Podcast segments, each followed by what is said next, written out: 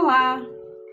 Hoje nós teremos nesse podcast um trecho do que vamos trabalhar na nossa aula, na nossa aula síncrona, que é o conhecimento filosófico.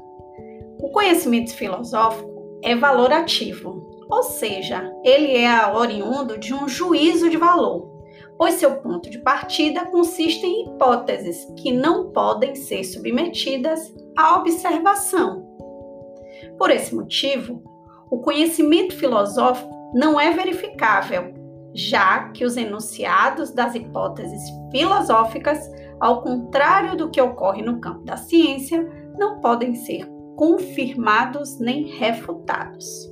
Entretanto, o conhecimento filosófico apesar de não se configurar em uma ciência, pode ajudar muito em uma investigação científica. A exemplo da filosofia da ciência, que pode discutir a importância de um método científico rigoroso, bem como elaborar conceitos que norteiem a criação desse método.